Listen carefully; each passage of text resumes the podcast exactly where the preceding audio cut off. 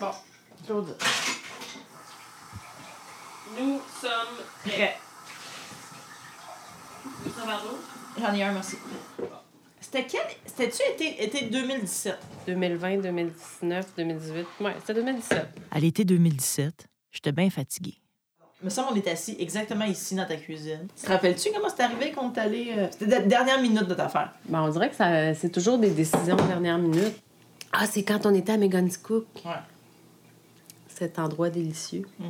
À la base, il me semble que tu as dit, Marianne, t'es vraiment fatiguée. On devrait aller à la plage. Ça te ferait du bien. Ben, ça, c'est clair. Petit tour dans le Maine, fait toujours du bien. Mais c'était la première fois qu'on y allait ensemble. C'est ça, c'est notre premier main. Ça fait que mon amie Claudine a décidé de m'amener à la plage.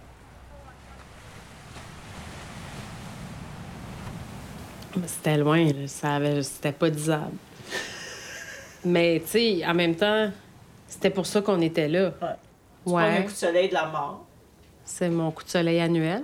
Exact. Ouais. Quand on est arrivé à une vraie plage, là, tu sais, le classique, c'est on stationne. Là, on sort euh, la glacière, le petit lunch, euh, les chaises, une autre chaise, un parasol, les wetsuits, la douche portative. Alors, on sort tout le stock, on se rend là-bas.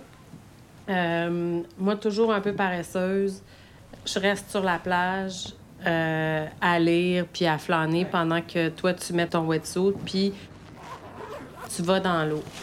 Puis là, je pense qu'une heure après, tu sais, une heure, après une heure à, être- à avoir joué dans l'eau, t'étais comme une nouvelle personne. C'est comme si tu revenais de six mois de vacances. Gros, gros contraste.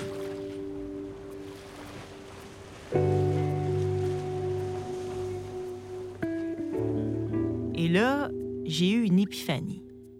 Fallait que je change des choses dans ma vie et surtout que je change de travail. Après notre journée à la plage, on est allé à Portland. C'est là, pour la première fois, sur le coin d'une rue, que j'ai annoncé à mon amie Claudine que dans un an, j'allais quitter ma job pour une année sabbatique. Te rappelles-tu qu'est-ce que t'as répondu? Ben, j'ai dû répondre quelque chose comme euh, Ben, voyons donc, je te crois pas, tu pourras jamais faire une affaire de même, tu pourras jamais t'arrêter pendant un an. Là-dessus, Claudine avait 100% raison. Je me suis pas arrêtée du tout, mais j'ai quitté mon emploi dans un collège auquel j'étais vraiment attachée parce que c'était non seulement mon lieu de travail depuis plusieurs années, mais aussi mon alma mater. Ça a été une des décisions les plus difficiles de ma vie. Mais j'en pouvais plus. Il fallait que je parte. Je le savais que j'avais déjà tout donné et que j'avais fait le tour. Parce que pour moi, c'est clair que tu es, une travaillante. Tu sais, je, te l'ai dit souvent, tu, mets toujours les efforts, tu fais toujours bien les choses. Euh, si tu sais pas comment le faire, tu vas, l'apprendre, puis ça, ça va toujours être bien fait. Ce balado, c'est le récit d'une fille très ambitieuse à la recherche d'une relation saine avec son travail. Je m'appelle Marie-Hélène Frenette-Assad. Vous écoutez 100 fois sur le métier.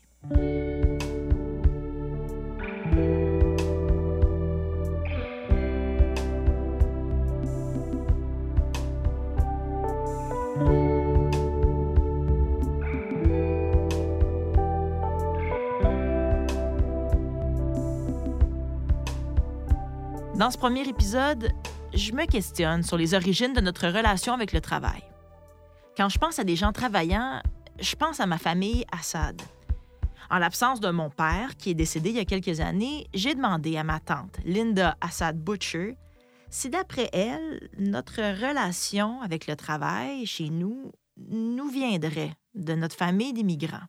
C'est certaine, Marie-Hélène, que ça vient de ma famille. Je viens d'une famille libanaise qui ont un sens de l'entrepreneuriat. Mon père était commerçant, ses frères, ses sœurs aussi. Alors, j'ai été élevée avec euh, cette essence du travail que c'est très important. Il faut travailler pour avoir ce qu'on veut aujourd'hui. Il faut travailler fort. Il faut savoir ce qu'on veut, mais il faut ici y mettre l'effort.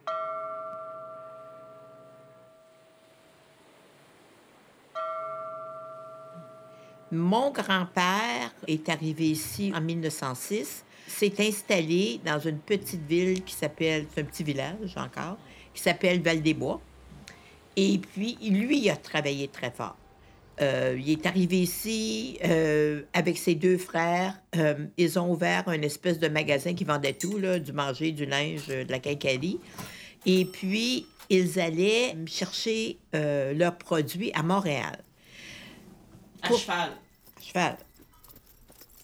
Pour vous montrer un peu ce que ça, ça voulait dire, ça voulait dire qu'il devait partir le matin avec son chariot, ses chevaux, arriver à Buckingham. Puis ça, là, c'était probablement, moi, je dis, à peu près 3 à 4 heures pour se rendre à Buckingham. Aujourd'hui, il est une demi-heure. Val des Bois de Buckingham, trois quarts d'heure. Et puis là, il arrivait à Buckingham. Il installait ses chevaux à l'Hôtel Palace, qui n'existe plus maintenant. Ensuite, il marchait jusqu'à Masson. Alors ça, c'était un autre deux heures. Et de là, il prenait le train jusqu'à Montréal. pour acheter ce qu'il avait besoin. Il revenait, et quand il revenait, ben là, il fallait qu'il remarche à Buckingham, reprendre ses chevaux, retourner avec sa carriole pour reprendre tous les produits et ensuite remonter vers Val-des-Bois. Alors, ça, on pense qu'il faisait ça au moins deux à trois fois par mois. Alors, moi, je figure que c'était probablement un voyage de trois, quatre jours pour faire ça. Ces gens-là ont travaillé très, très fort.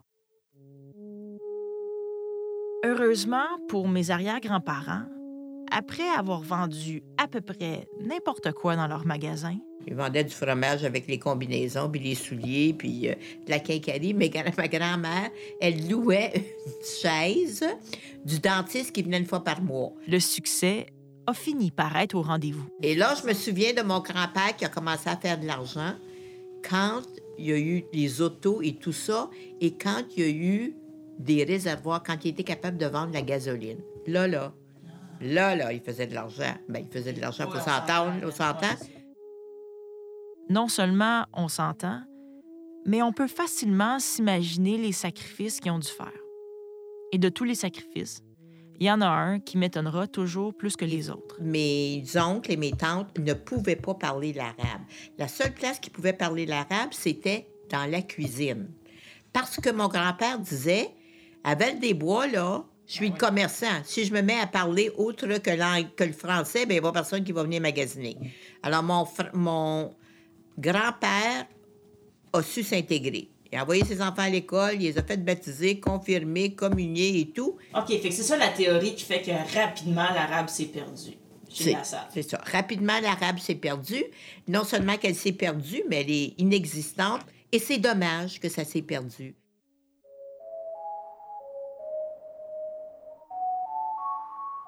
S'intégrer pour survivre.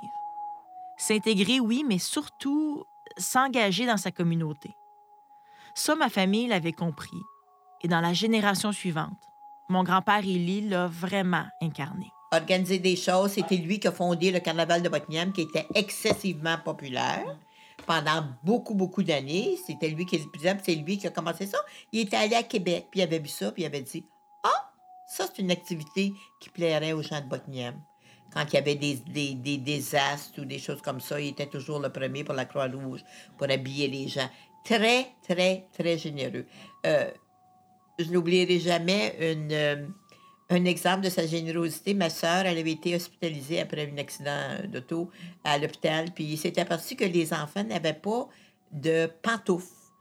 Et puis, dans ce temps-là, ben, tu n'avais pas de pantoufles, tu sortais pas de ta bassinette.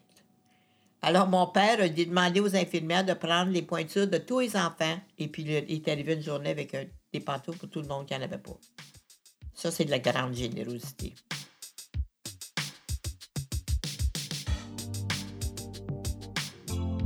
Vous dire le nombre de personnes dans ma vie qui m'ont dit avoir été aidées et évidemment habillées par mon grand-père. En 1943, Elie Assad a ouvert son magasin sur la rue principale à Buckingham, en Outaouais, et évidemment qui était très connu et respecté. Vous ne serez pas surpris d'apprendre que mon grand-père, était également un homme très travaillant et un brillant entrepreneur. Il avait réussi à avoir des bottes de nylon d'un détaillant à Montréal. Alors, les bas de nylon étaient très rares durant le temps de la guerre. Alors voilà, c'est pour ça que mon père a fait beaucoup d'argent durant la guerre en vendant des bas, bas de nylon. Et mon père, je me souviens, euh, dans les années, euh, les années gogo. Mais mon père, il n'avait pas de, de boutique à gogo.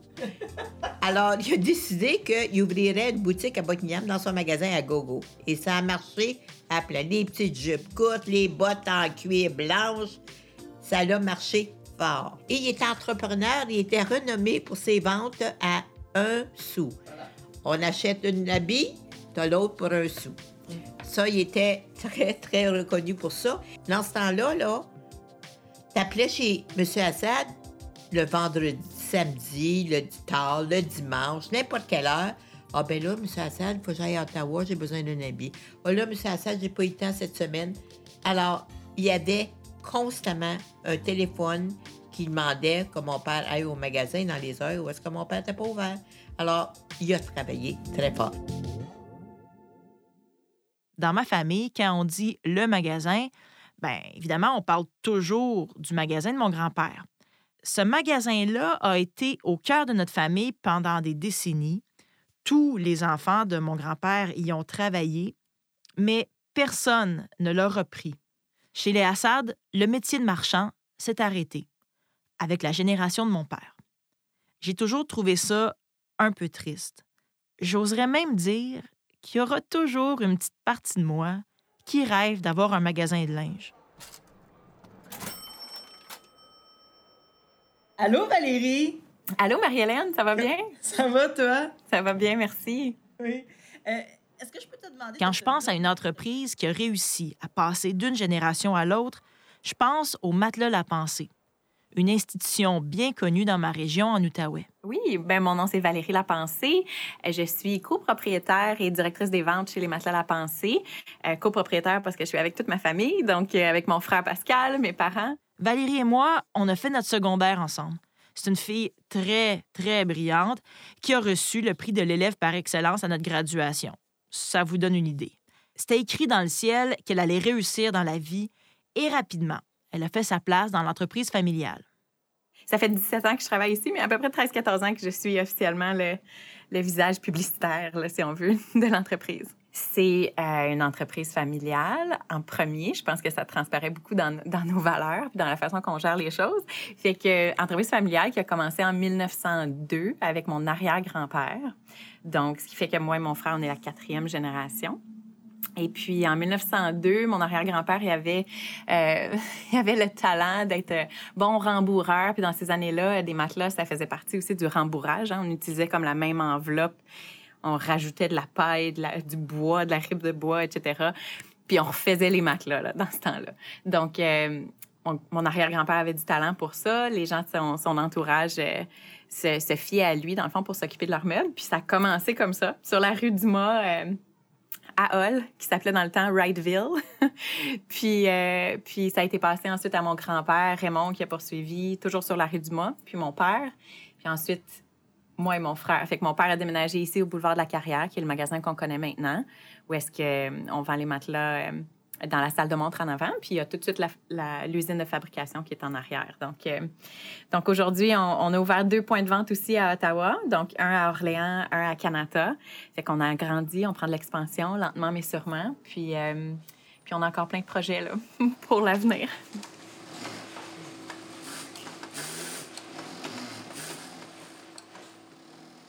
Contrairement à moi, qui n'a à peu près pas connu le magasin familial, les souvenirs d'enfance de Valérie sont intimement liés à la manufacture des matelas La Pensée. Petite, petite, je me rappelle même l'odeur du bureau de mon père. Là, dans le temps, l'espèce de, bois que ça sentait.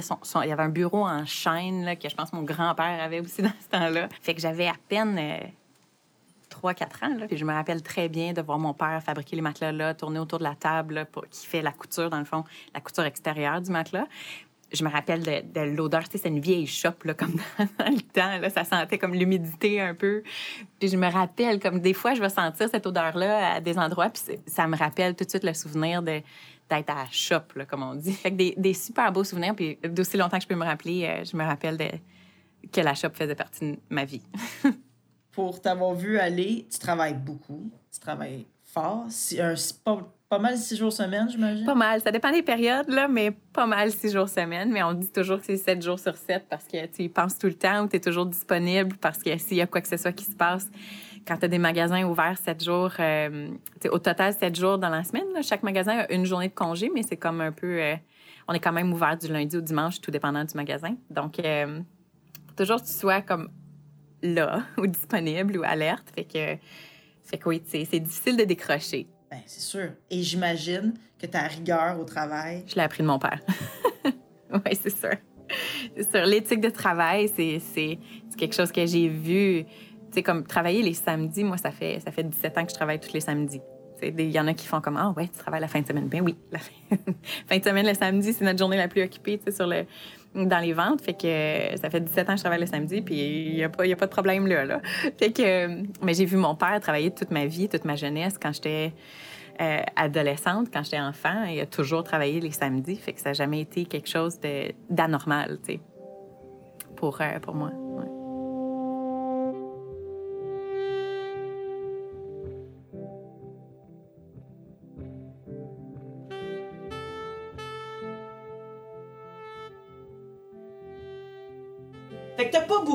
Vu ton père s'asseoir pour se reposer? Jamais. Cravate, chemise, palto, 7 jours semaine. Et même le dimanche, au chalet, quand il oubliait, puis il se levait, puis il mettait son habit, on disait euh, Là, c'est dimanche, tu peux mettre un T-shirt. Je n'ai pas vu mon père tellement s'asseoir et se reposer. Comme en témoigne ma tante Linda, dans ma famille, le repos, c'est pas notre plus grande force, mettons. Ça a pris des années avant que je comprenne ce que c'était, se reposer. Puis encore aujourd'hui, on peut pas dire que je suis bien bonne là-dedans.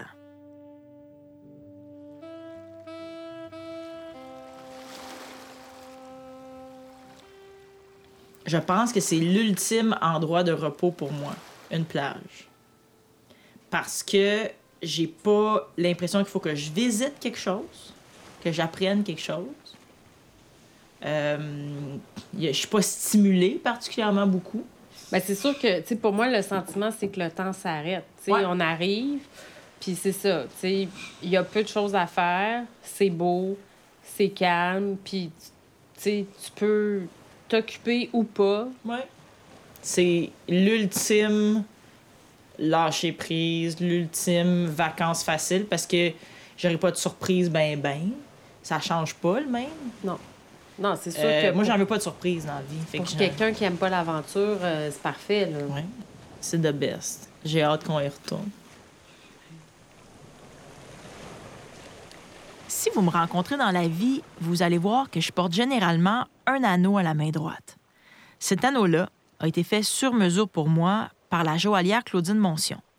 Et sous la bague, j'ai demandé qu'elle grave le ME 04548, le code postal de la plage du Maine, où toute ma vie a changé. Ça me rappelle d'avoir le courage de prendre des décisions difficiles pour avancer, mais aussi ça me rappelle de me reposer même quand je suis pas à la plage. Ça fait longtemps que je suis à la retraite, mais ça fait pas longtemps que j'ai appris. Je pense que la pandémie m'a montré. Hein, Tu correct si tu fais rien pendant une journée de temps. T'as le droit.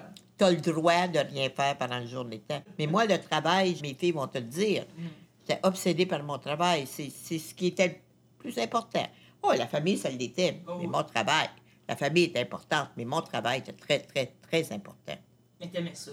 J'adore ça. Puis moi, je regarde mes enfants. Je regarde mes enfants, mes filles euh, très travaillantes. Mais il y a d'autres choses que le travail. Il y a d'autres choses que le travail.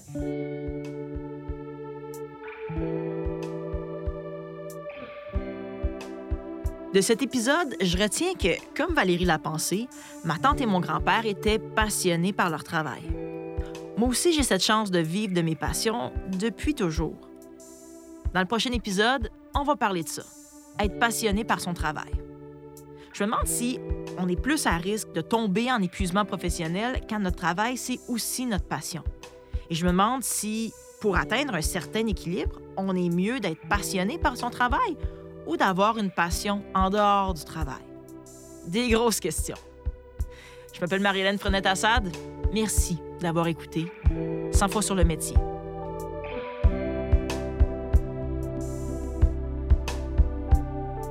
Merci à Linda Assad-Butcher, à Valérie Lapensée et à Claudine Lalonde d'avoir accepté de participer à cet épisode.